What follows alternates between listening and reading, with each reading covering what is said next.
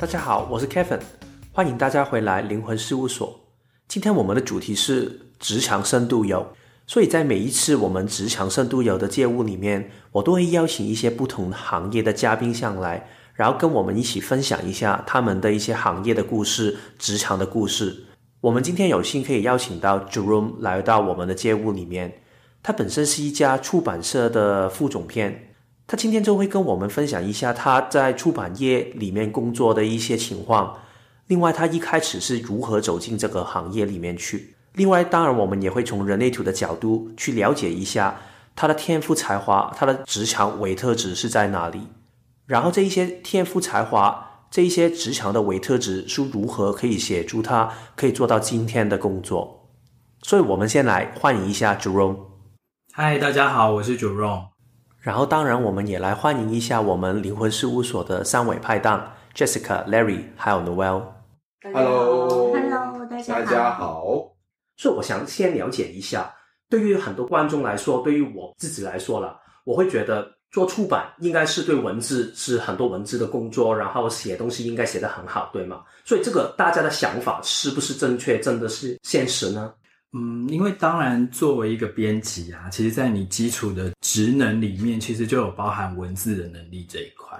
所以，可能当然你不见得一定要很会写，但是我相信你应该是要很会读。就是说，你在读文章的时候，譬如说通不通顺啊，然后错别字啊，这些最基础的能力，应该是需要具备的。所以，相对你们对于文字的敏感度也要非常的够。嗯，看你做什么样类别的书，诶，像譬如说，有些人如果他做的比较是一些，譬如说生活风格类，或者是一些比较大众文学类，那其实呃，就不见得他一定要用字遣词一定要多么的讲究，嗯，就是可能一般人能够看得懂，然后文章流畅，这样就可以了。我了解。所以，如果你刚才说你不是去把那个东西去翻译或者是做偏执的人嘛，所以你的工作其实。实质上是做什么？有分别吗？呃，应该是说，因为我进入到出版界大概也差不多十年的时间，嗯、但是一开始进来的时候，当然还是从最基层的小编辑开始做起嘛。嗯，所以你在做编辑工作的时候，其实就是比较是一个执行者，就是上面可能主编交代什么样的工作给你，然后你可能就做什么东西。嗯、那最基本的能力当然就是编稿子。对，那因为书籍其实又有分，在我们台湾来讲的话，其实就是你主要是做翻译类的书籍，或者是你是做比较是呃本土自制书的书籍，所以那个又有不同的一种操作跟能力。嗯，那我自己的职涯的话，我一直以来都是比较是偏重在做翻译书嘛。嗯，所以翻译书的话，就是你除了有中文的能力、语文的这个能力以外，你可能还要有另外一种，譬如说有些人他可能专攻的是日本翻译书，那可能他就需要能够读懂日文的原文书。那大部分的人当然还是英文嘛。那有些少少部分人，他可能还会第二种外国语，可能他会读德文的书，或者是他会读什么法文的书，他会读韩文的书。嗯、尤其是这几年，韩国其实韩国的文化和出版物其实非常的兴盛跟蓬勃，所以其实台湾的读者也会想要读韩国的一些畅销书，嗯、所以韩国的翻译书在台湾其实也卖得越来越好。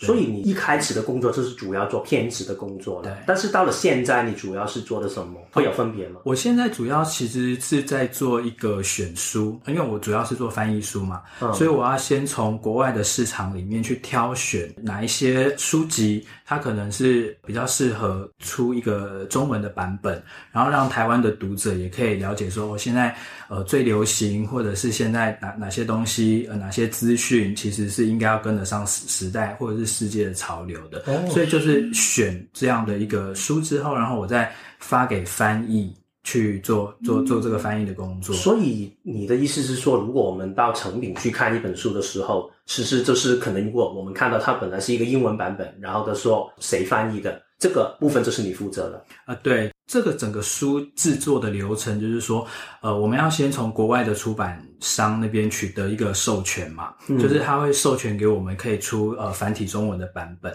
那繁体中文跟简体中文又是分开授权的，所以我们通常就会透过版代公司，就是版权代理公司，去跟国外的出版社去提一些 offer，就有点像是去提那个授权金这样的概念。嗯、然后确定都谈好了之后，就会签一个合约，所以感觉都好像谈生因为刚好在 Jerome 的那个人类图里面，它有一个特质，我们叫四十四二十六的一条通道，其实听起来刚好挺有趣的。因为我们常常说四十四二十六的人，就是可以很懂看懂一个东西的价值，然后把它销售到对的人身上。我们常常叫挑好货的通道，所以刚好对你来说，你也懂人类图对吗？所以其实。你会觉得这个通道可以帮助你很多吗？对啊，我觉得其实这个通道的能量还真的是蛮大程度的运用在我自己的工作上面。现在、嗯、现在的这个工作上面啊，对，就是你可以选，你就会觉得说，诶，这个东西它在台湾还蛮有市场潜力的。然后可能现在这个商品可能很独家、很独门，或者是呃市场上比较少有、比较稀缺这样的东西，那你可能就会挑了之后，然后把它翻译成中文，然后进入到。中文的市场，所以那个感觉是怎样的？你是一看到那本书的名字或者是一个概念，然后你觉得哎，就是这个对了，还是？其实这个真的很妙，因为其实我们做到主编以上，通常大部分都是要负责选书的工作嘛。嗯。但是我以前在选书的时候，我一直都觉得说，好像应该大家都具备这样选书的能力，对不对？可是我后来发觉说，其实有一些同业或者是一些其他的同事。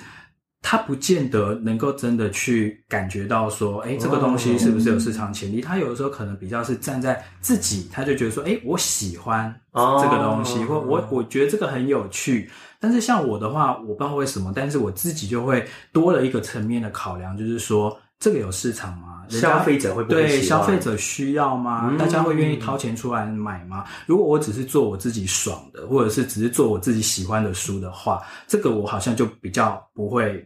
我我比较不会挑这方面的，因为我只有二十六号讲的没有四十四，我真的不懂去感受到那个市场的脉搏。就算我之前是做行销，嗯，其实我比较懂怎样可以把一个产品去定位，但是我没有真的很懂消费者完全的心理。他看得出来啊，不是哦，对啊。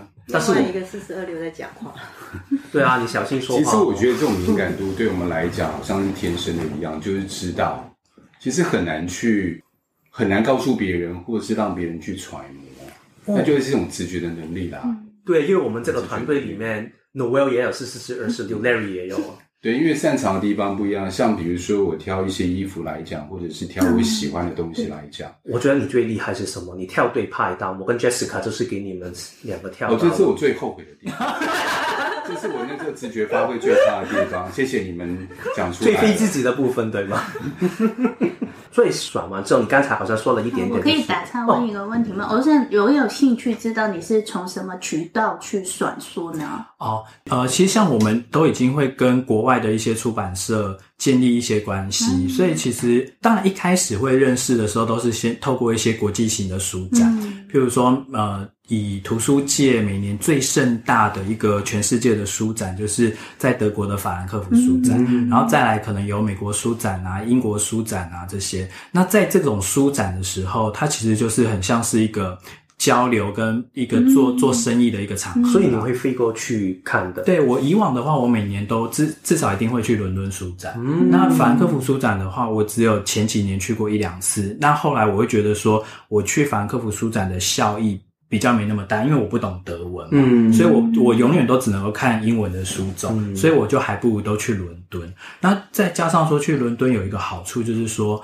我除了去书展以外，像刚才我有问到说我是透过什么方式嘛？嗯、一个是除了去这种参展的时候，你会去各个展位，嗯、去各个出版社看他们最新一季或者是他们来年有哪些的出版品，因为他们都有一些产品的目录，嗯、那你就可以从那个里面去挑。那我自己比较喜欢的反而是我去伦敦的时候，我都会去逛很多的书店，嗯，对，所以你去逛一些大型书店，甚至是像我自己做的书种，常年都是耕耘在身心灵的书籍嘛。嗯所以在像比如说在伦敦，他们有那种专门的那种身心灵的书店，嗯、可能有百年历史了。嗯，那你就是去里面，你就可以挑到各种各门各派的各种身心灵的一些东西。嗯、对，然后你就会想想看说，诶，那我现在哪些路线可能现在还没有引进到台湾的？嗯、那你觉得，诶，在台湾可能有机会有市场，大家可能会想了解的。那你所以我可以这样问吗？就是说，其实你们在身心灵书籍上面，你们有一点像这个。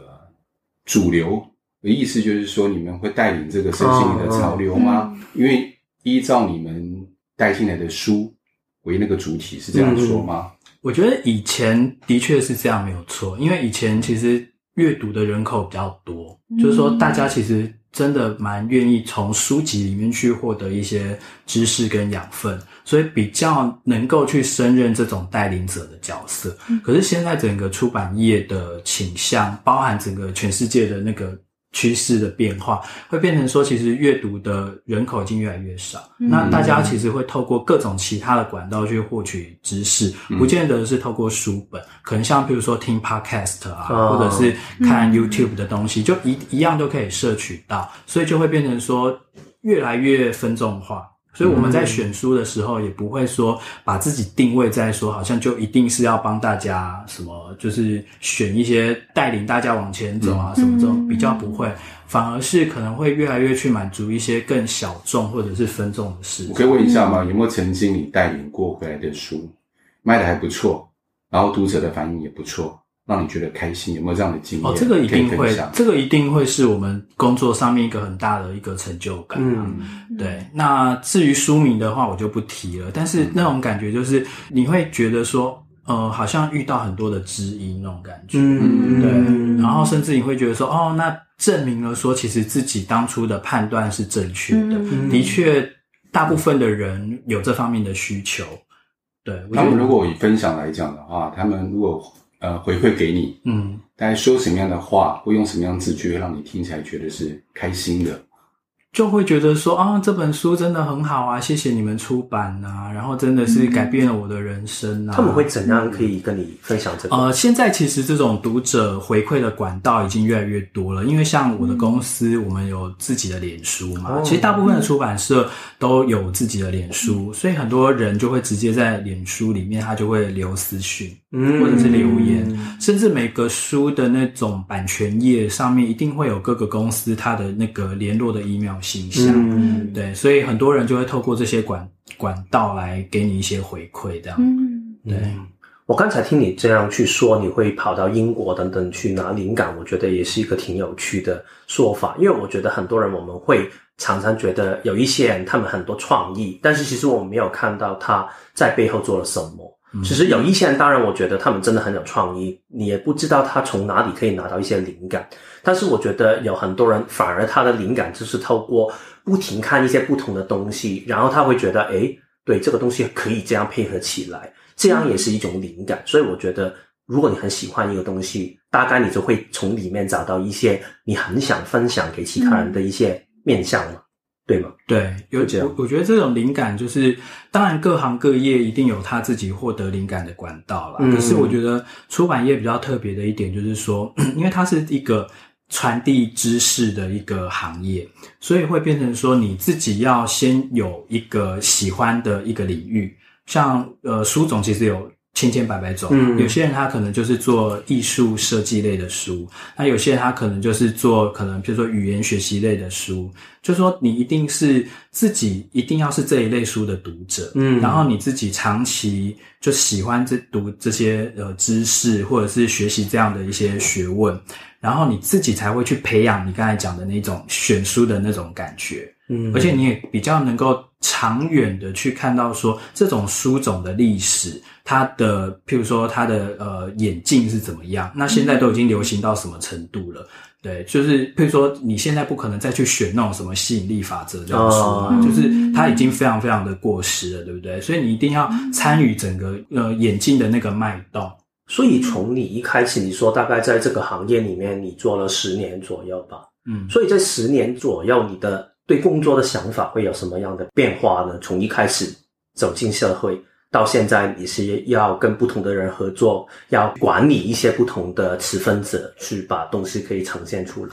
当然，随着职务的不同啊，所以嗯，每一个每一个职务的阶段，你会学习到的技能不一样嘛。那像以我现在的阶段的话，就是说我比较已经不会真的就是做一些很。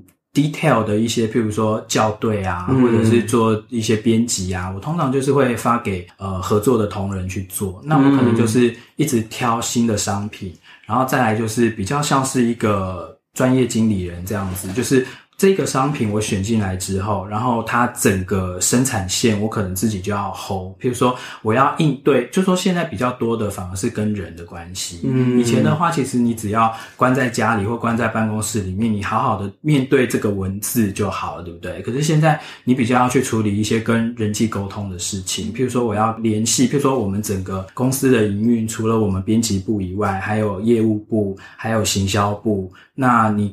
跨部会，你有时候会有一些开会嘛？譬如说，我们有新书要上市的时候，我们都会去通路报品嘛。像比如说你刚才提到的成品啊、博客来啊，或者是金石堂，就是台湾比较大的这些通路，你就必须要去告诉他们说，哎，接下来的一两个月，我们可能有什么样的一个产品，或者是我们要有怎么样的出版品。所以对你来说，如果从之前一开始做文字工作，到现在比较管理性的工作，或者是沟通性的工作，你会喜欢那一种工作比较多？我现在当然会比较喜欢我现在这样子，因为我自己的弹性会比较大。嗯，对，而且说实在话，你如果一直编稿子啊，编个大概三五年，你大概就也觉得蛮腻了。但是你一开始走进这个行业里面工作，你会有一种感觉，就是觉得，哎。智慧什么时候会到呢？我什么时候才可以作为一个副总编，或者是跳自己的书？我不要再继续帮别人去骗书本了？会有这样的想法吗？其实从来没有诶、我我其实也是误打误撞进这一行，然后呢就。一直走，其实我觉得你一开始是怎么进来的？我一开始其实我是在杂志社里面工作，哦、但是我在杂志社里面工作的时候，我是比较像记者，就是我是要到处去采访。但是是因为你本身已经很喜欢写文字嘛，所以你才会进杂志社去、嗯。我不敢说很喜欢，因为我觉得人生有时候你会的事情，你跟你擅长的事情，跟你喜欢做的事情，嗯、其实。不一样，嗯，像我以前我就知道说文字这方面我可以做，但是我不见得真的那么喜欢，我没有那么喜欢写啦，我我不是一个这么喜欢写东西的人，对，嗯，然后读的话其实也不会像人家就是读很多东西，所以真的是刚好你进这个行业，我觉得是诶，我觉得是刚好，就是我那个时候在杂志社做了大概三年。呃，左右的时候，然后开始人生遇到一些瓶颈嘛，然后当然三十出头那个时候，自己也是在找方向嘛，然后突然我的一个呃，算是当时在杂志社里面的一个同事的一个前辈，嗯，他就跟我说，诶，他说，呃，他有一个朋友，他是一个出版社的一个总编辑，然后呢，他们正在找人，好，正在找就是。平常就很关心身心灵书，而且自己就常常年有在读这些书的人。哦，你本身已经有在读。对对对，那个时候已经有开始读，真的很巧的一个。对，就很巧。对，然后然后他就说：“哎，那这样子要不要就是帮你们牵线介绍一下？”嗯，然后我就真的就只是去跟那个总编辑，就我们三个就吃了饭。但是因为那种很高端的那种人，其实他在看人，或者是他在，就是他光是一餐饭的时间，他大概就可以。嗯，大家感觉到你的斤两，或者是你适不适合到他的公司里面工作嘛？所以，而且那时候其实我觉得没有聊，真的就是聊一些什么工作上的事，都是在那边闲谈而已。结果吃完那个饭之后，他就叫我去他公司工作啊。哦，然后那个时候我就是顺顺，其实我觉得我的职涯的路都是。就是一直顺着路走，嗯，我自己也不会去预期跟想说哦，我一定要冲到什么样的程度，然后我之后一定要做到怎样。其实我就是顺顺的走，然后你会发觉说，其实。路真的就会自动生成，所以在你开始去做这一些管理性的工作之前，其实你没有发觉自己有这一些管理的才能。没有，因为我、哦、我很讨厌管人。哦，是哦，对，因为我会我会觉得说，其实人就是做好自己的事情就好、嗯、啊，放他们在对的地方。对对对对对，哦，对，因为其实刚才听你这样说，我觉得对我来说，我如果你问我为什么一开始我会走进行销这一行业的话，其实我也真的不知道。回想起的时候，是我中学的时候，国中了。我看到麦当劳，他就就是觉得，为什么他不停的调他们的价格，但是不停调高，还是有人会进来买。然后纯纯是一个好奇，然后我就想知道行销是什么，所以我就读行销。嗯，读完行销，当然就是去做行销的工作。所以我在香港就找一个行销的工作，一做就做了八年。嗯，但是你说现在我做的东西是职场引导，但行销好像没有。特别的关系。但是我后面慢慢在做的时候，我发觉我之前在行销里面学的一些东西，我会叫一些微的特质，其实可以让我现在做职场引导的部分可以做得更好。比方说，我可以透过一些问答的方法去了解别人需要的是什么，或者是别人的问题是什么。这个其实跟之前做行销的时候做品牌定位的那个部分很相近的。所以我觉得刚才好像 Jeremy 说的。很多时候，我们工作的时候，我们未必知道为什么要走进去。但是，当你慢慢走进去的时候，你会发觉，原来我已经学习很多，进步很多。然后，突然有一个新的机会来的时候，就可以拿下来，然后继续走后面一个新的旅程。是这样对吗？对，像我自己也是觉得说，如果今天呃，譬如说正在收听节目的人啊，如果你还是那种三十岁以前的年轻人的话，嗯、其实我觉得人生真的不用太急，嗯、就是说人生每一步路都不会白走的。嗯，其实你就是你现在刚你就顺着路走嘛，然后刚好你有什么样的机会，然后你自己也喜欢，你有兴趣，然后你觉得说你想去试试看的，也不要给自己很大的压力，就觉得说哦，我在这个行业就是一待我就一定要五年、十年十。嗯你其实都是去试啊，然后到人生需要转折的时候，自然会有一些 sign 会出现。嗯，那你就是反正就是顺顺的这样子走就可以了。嗯，刚才听你这样说，所以现在你在工作里面，你可以好像我们人类就常常说这个概念，可以做回自己吗？你觉得可以吗？诶，我觉得出版业可能是比较特别的行业啦，是真的是比较可以做自己的，嗯，因为其实我们还蛮被鼓励，就是。嗯，因为其实出版业里面，我觉得也许不止出版业，可能所有泛文化产业的人，嗯、其实真的是怪人蛮多的。哦、就是说你、就是、接纳性比较高了，对，接纳性比较高，而且因为你的卖点就是你的特质跟你的、嗯、就是你很熟悉的某一个领域。那像这一种。这种性格的人啊，也许包含我自己在内，就是我们很容易就是只对自己感兴趣的事情钻研很深。但是老板会不会跟你说，不行，这个东西商不够商业化，卖不到钱？哦，这个一定会的，哦、对，这个一定会。但是你可以慢慢的去调整，但是你的核心还是你自己一定要够独特。以及你对于你的这个深耕的领域，你一定要有足够的熟悉度。所以老板他买的是你的品味就对了，你，可以这么说，对。嗯，因为我让我想起我之前做品牌的时候，有一个很有趣的例子是广告公司嘛，所以广告公司就是帮我们去想一些广告的点子，然后他不停给我们一些很创新的点子，但是我们公司都是说不行不行，这个太大胆了，这个太哗众了什么的。然后到了一天，所以那个广告公司就跟我们说：“好啊，那我们就给你这一个。”他给了一些很平凡的，最后我们就觉得：“哎，好，这个挺合我们。”但是过了一年都没有，然后我们就跟那个广告公司说：“你的点子太频繁了，所以我们不喜欢，太没有创意了。”然后我当时感觉是太委屈了吧。然后这个就好像。感情里面产生说，因为太了解，然后最后就是分手。嗯、那个感觉就是，如果一个人他本来有创新的一个灵魂在，但是他没有好好做回自己的部分，然后他偏要去符合其他人的期待的时候，最后他就没有价值。他本来请回来做的用去，或者是他在这个生命里面可以付出的贡献，其实也会没有了。嗯对，我觉得做回自己，其实它是有它有一些背景因素，你可能也就是也必须要一并的参考进去，就是。你要先看你人生的阶段性，嗯，就是说，如果你今天是一个才刚出来工作的人，然后你就就是在进入到一个职场里面，因为任何一个产业或职场，它一定有它既定的一些文化，嗯，对不对？然后你硬要去跟那个文化对抗，然后硬要去做回你自己，然后如果你做回你自己的那个力度又是跟整个群体的氛围其实并不相容的，那你当然就是会撞得满身是伤嘛。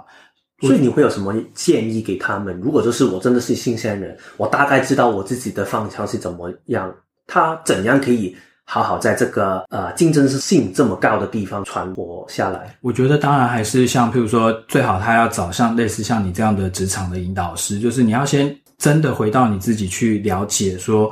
我的个性我，我呃是比较适合做什么样的事情？嗯，就是说你要先选对你自己的赛道嘛，你才能够去闯出一个比较适合你自己的一个天地。啊，对，所以一开始你可能战场就不要选到一个可能偏偏就是跟你的本性非常的天然地北，很大的，对对对对对对，嗯、或者是说他就是很不容你做自己的那一种。然后再来就是你可能进入职场之前，你自己要先扪心自问，或你要很诚实的去。呃，知道说你进入这个职场，或你今天做某一份工作，你最主要要的是什么？嗯，我觉得那个 priority 要有，因为你不可能什么事情都是顺你的意的啊，因为世界不可能绕着你转嘛，对不对？但是如果你在一个工作里面，你要到你你觉得大的那一些东西，大的方向对了，然后你要的，比如说假设你今天去工作，你就是要钱。那你当然就是要去往一个业务性质的工作，嗯，你就不要来做什么出版啊。但如果你今天是哦，我要的就是一个呃生命的意义，就是活着的意义，好，那你当然就是要去做你自己非常有热情的事情。那赚多赚少那个就其次，所以先搞清楚自己想要的是什么，然后就再看其实我可以做到。对，先看你自己的特质，就是你自己的人生定位跟你的特质，你是一个什么样的人，然后再选对一个场域。去、嗯、去去发挥，好啊！谢谢你今天跟我们的分享。所以最后，如果我想邀请你去分享一下，或者是给我们观众一个意见，关于工作也好，或者是关于出版业的一些话，你会想说什么呢？我自己的座右铭其实就是像我刚才说的啊，就是呃，路已备妥，你只要往前走。嗯，就说其实很多时候你不用自己用头脑去。什么超前部署啊，然后预想很多说，说啊未来应该世界会变得怎样怎样，那我应该就要呃，就我我就要去做怎样怎样的事情。我觉得你要先回到你自己，然后你要呃，当然因为我们都学过人类图的关系啦，嗯嗯，所以其实我们比较有这一层的训练，就知道说其实我们的人生呃，已经不是要来什么求竞争、求生存，嗯嗯，嗯，我们是要来体验自己的独特。那你要来体验你自己的独特的话，你一定有一条你自己的路，嗯，所以你就是那条路，其实它自己会召唤你，它会呼唤你，嗯，那你其实就把你自己活得健康，活得开心，然后你的频率调对了之后，你比较能够接到那个那个讯讯息或那个 sign，嗯，会知道说，诶，这个地方该左转咯，诶，这个地方该右转咯，或诶，这个地方是红灯哦，我先停一下，先不要闯红灯，嗯，你自然而然可以跟整个大的宇宙的运行有一个自动的调频，嗯，然后其实。做事情起来也会比较比较不费力。对，还有你刚才说那一句，就是不要怕自己会走错冤枉路。对，就是没有路会白走。对对对，肯定会让你更进步、更成长。对，只要你在每一个阶段你都学到东西就好了。嗯，好啊，所以今天谢谢你，也谢谢我们三位拍档。所以下一期我们再见哦，拜拜，拜拜，拜拜。